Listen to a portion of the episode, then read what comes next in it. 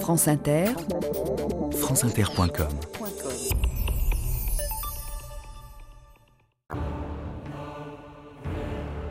Dans ce siècle, depuis 60 ans, on voit, dit-on, des morts revenir infester les villages et sucer le sang de leurs proches. On donne à ces revenants le nom de vampires. Augustin Calmet, 1746. «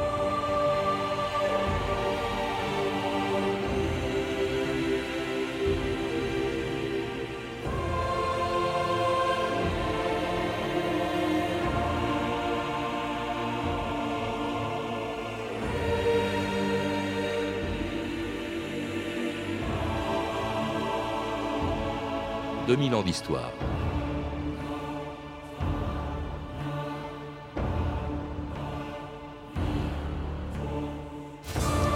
En 1897, l'écrivain irlandais Bram Stoker publiait ce qui allait devenir le plus célèbre des romans noirs. L'histoire d'un clerc de notaire, Jonathan Harker, envoyé en Transylvanie chez un comte qui voulait acheter une propriété en Angleterre. Il ne savait pas que son hôte était un homme mort depuis 500 ans qui sortait la nuit de son tombeau pour sucer le sang de tous ceux qui avaient l'imprudence de passer dans son château. Bien après l'invention du mot vampire au XVIIIe siècle, Bram Stoker avait donné son nom au plus célèbre d'entre eux. Le nom d'un prince d'Europe centrale que tout le monde aurait oublié si sous la plume de Brad Stoker, il n'était devenu le locataire le plus terrifiant de nos cauchemars. Il y a longtemps que ce corps est un corps sans vie. Mais vous êtes sans vie. Vous êtes sans vie. Mais qu'êtes-vous Je ne suis rien. Dépourvu de vie. Dépourvu d'âme. Je ne comprends pas. Détesté et redouté.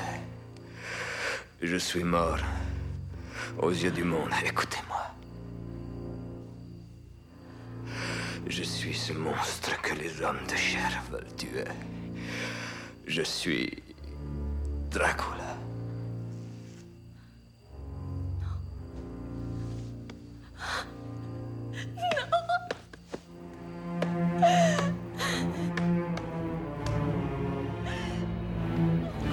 Claude de Couteux, bonjour.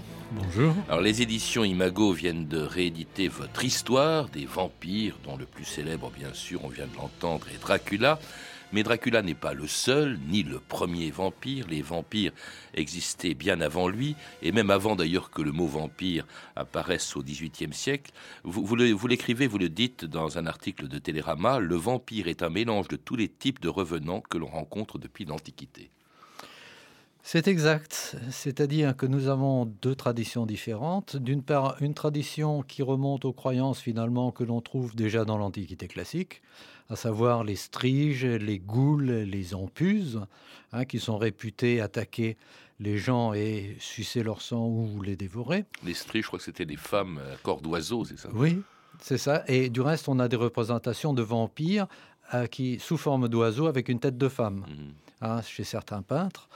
Donc on a cela d'une part, et d'autre part, on a d'autres traditions qui, elles, touchent aux morts qui ne trouvent pas le repos dans la tombe et qu'on appelle tout bonnement des revenants.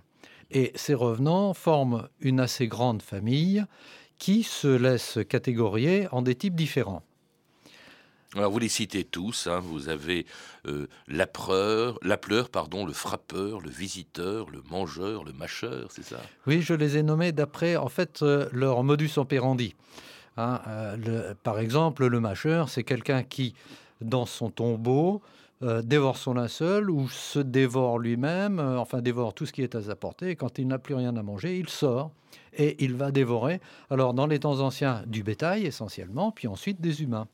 Alors ce sont des revenants, mais qui appartiennent à une, catégorie bien précise de morts, ce que vous appelez les malmorts, Claude de Couteux, c'est-à-dire Les malmorts sont des personnes qui n'ont pas eu une mort naturelle, c'est-à-dire qui sont décédées avant l'arrêt fixé par leur destin.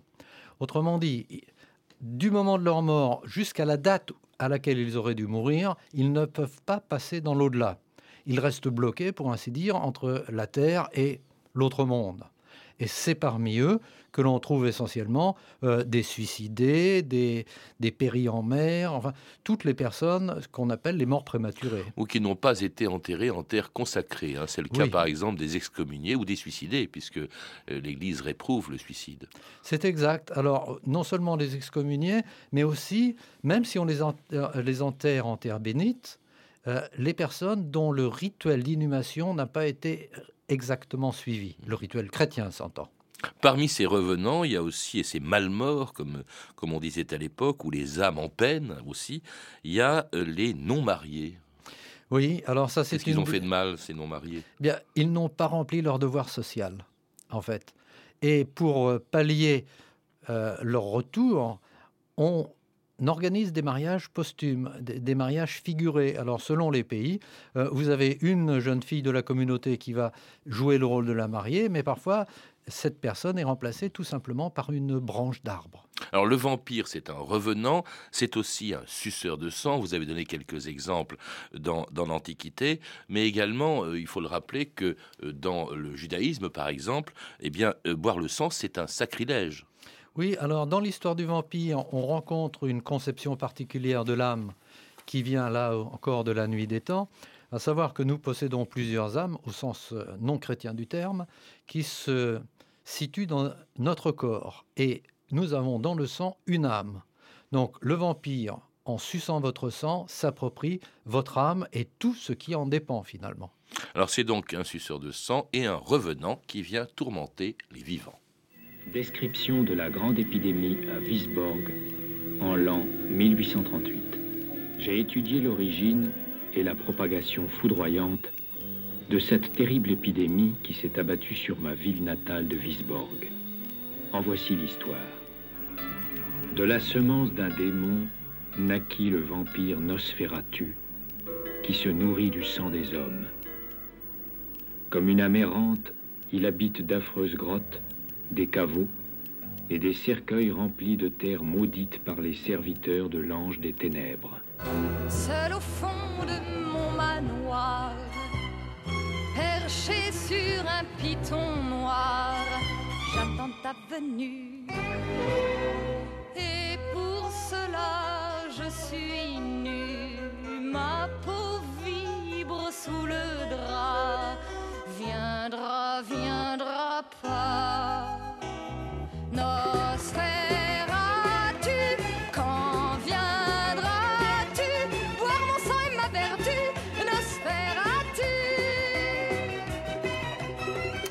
Marie-Paul Bell, Nosferatu. Nosferatu qui est avec Dracula, vous le rappelez, un des plus célèbres vampires qui a inspiré un célèbre film aussi de Murnau en 1924, un film qui était euh, un film muet puisque c'était en 24. Et Nosferatus qui en fait n'est qu'un des noms que l'on a donné aux vampires, euh, Claude de Couteux. Oui, c'est-à-dire qu'il s'agit d'un terme roumain, hein, Nosferat, qui désigne une catégorie de revenants. Hein, au même titre que Mouroy ou Mouroni, hmm. si vous voulez.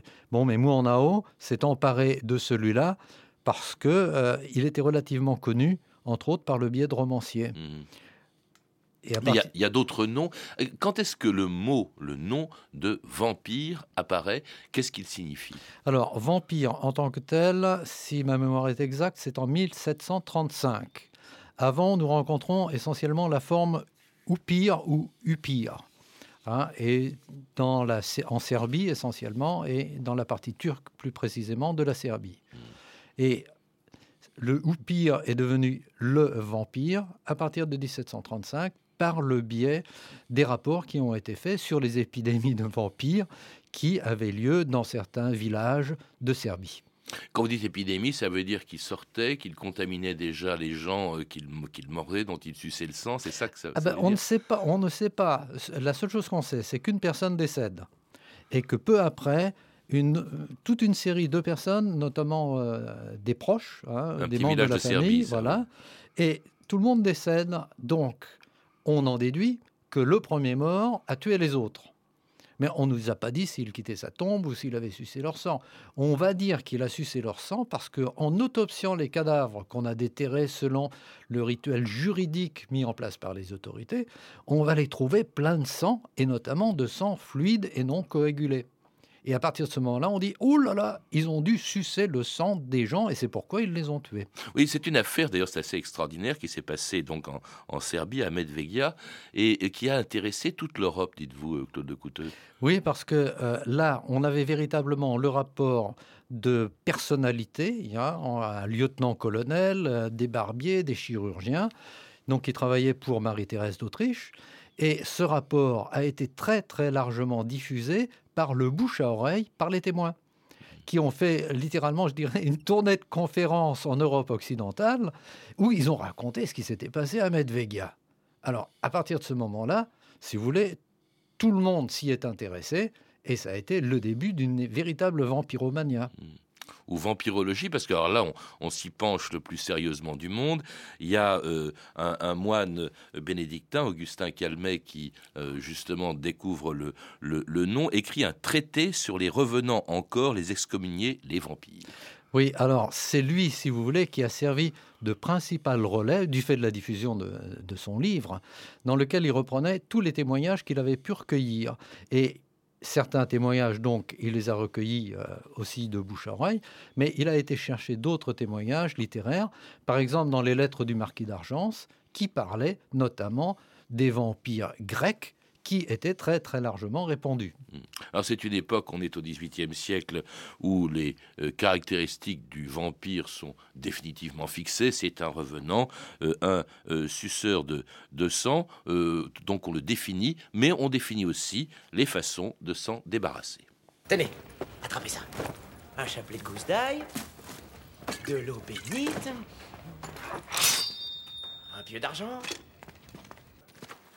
que faisons-nous ici Parce qu'il est le fils du diable. Non, mais sans parler de ça. Parce que tout ce qui a été mordu ou même conçu par lui mourra en même temps que lui.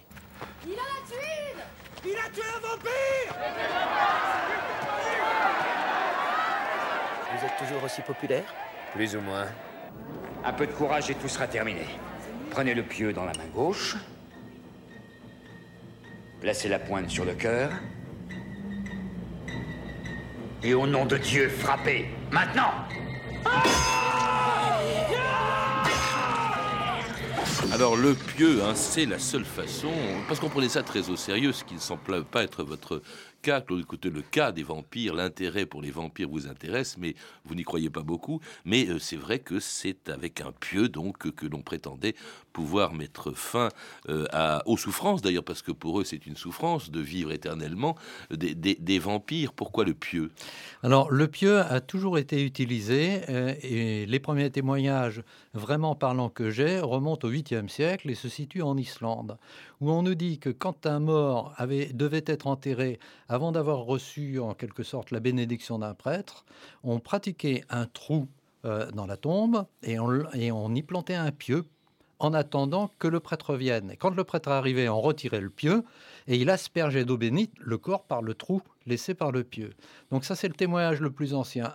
En 1110, en 1010 pardon, environ, on a un autre témoignage beaucoup plus intéressant qui nous dit, c'est un évêque qui parle, qui nous dit qu'on doit fixer dans la tombe certains morts avec un pieu pour les empêcher de revenir et de causer du tort à leurs semblables. Je cite hein, mmh. euh, là le texte.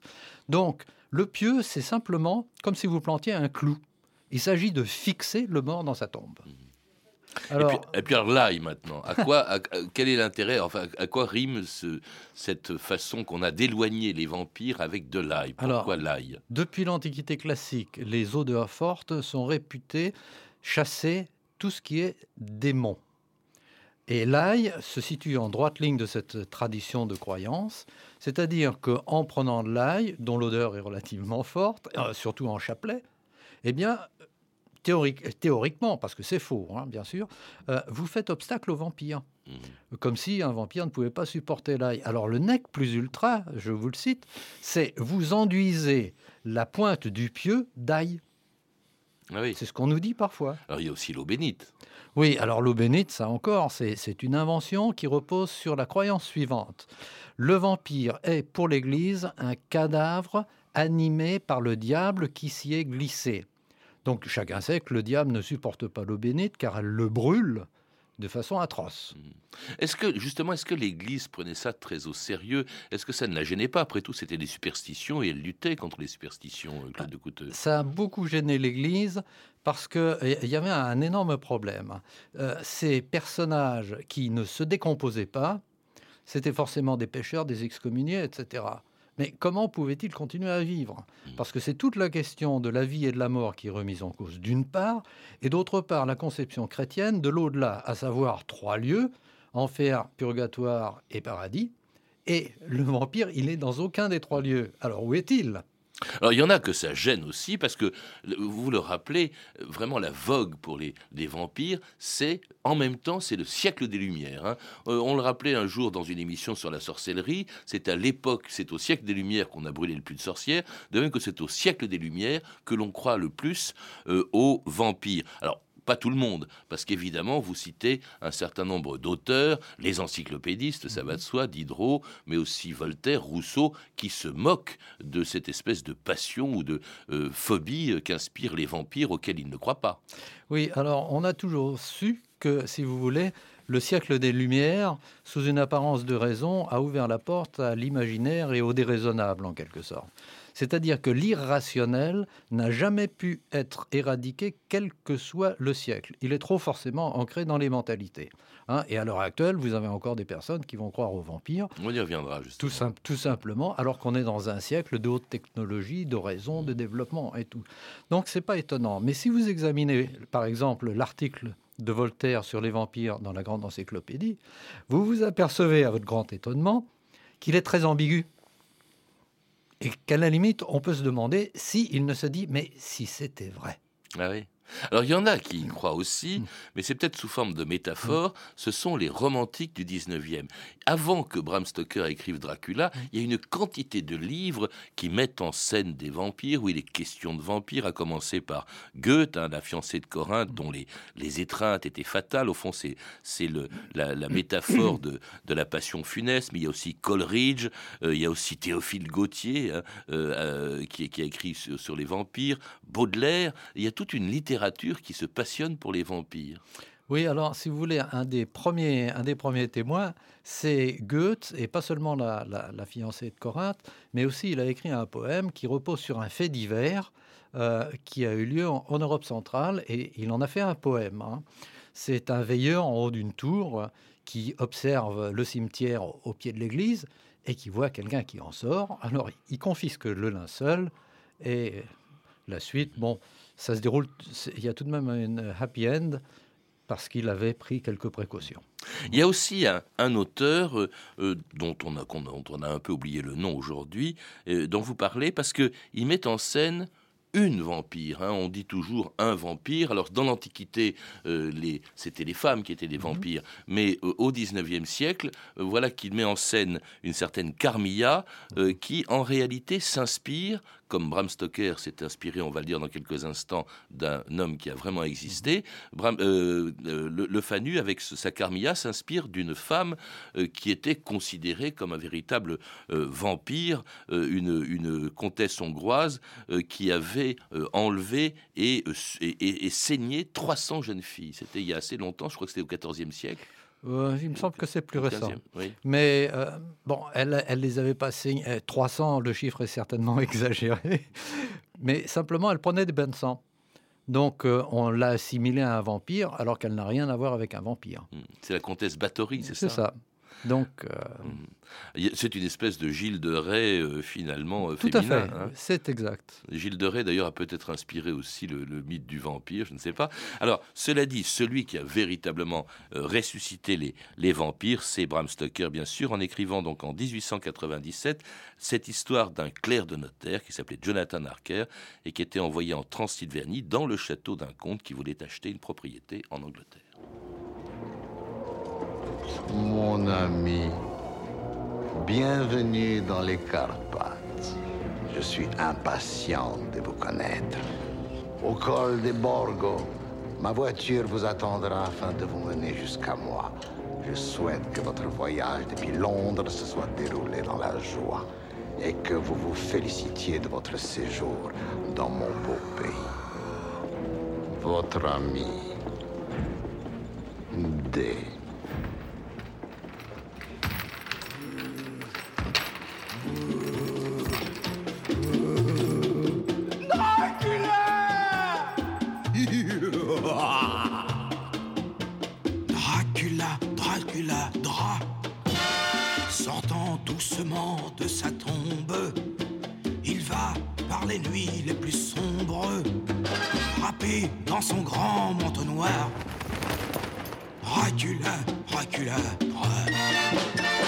Ses yeux lancent d'étranges flammes, ses dents sont pareilles à des lames. Il faut l'avoir vu pour le croire.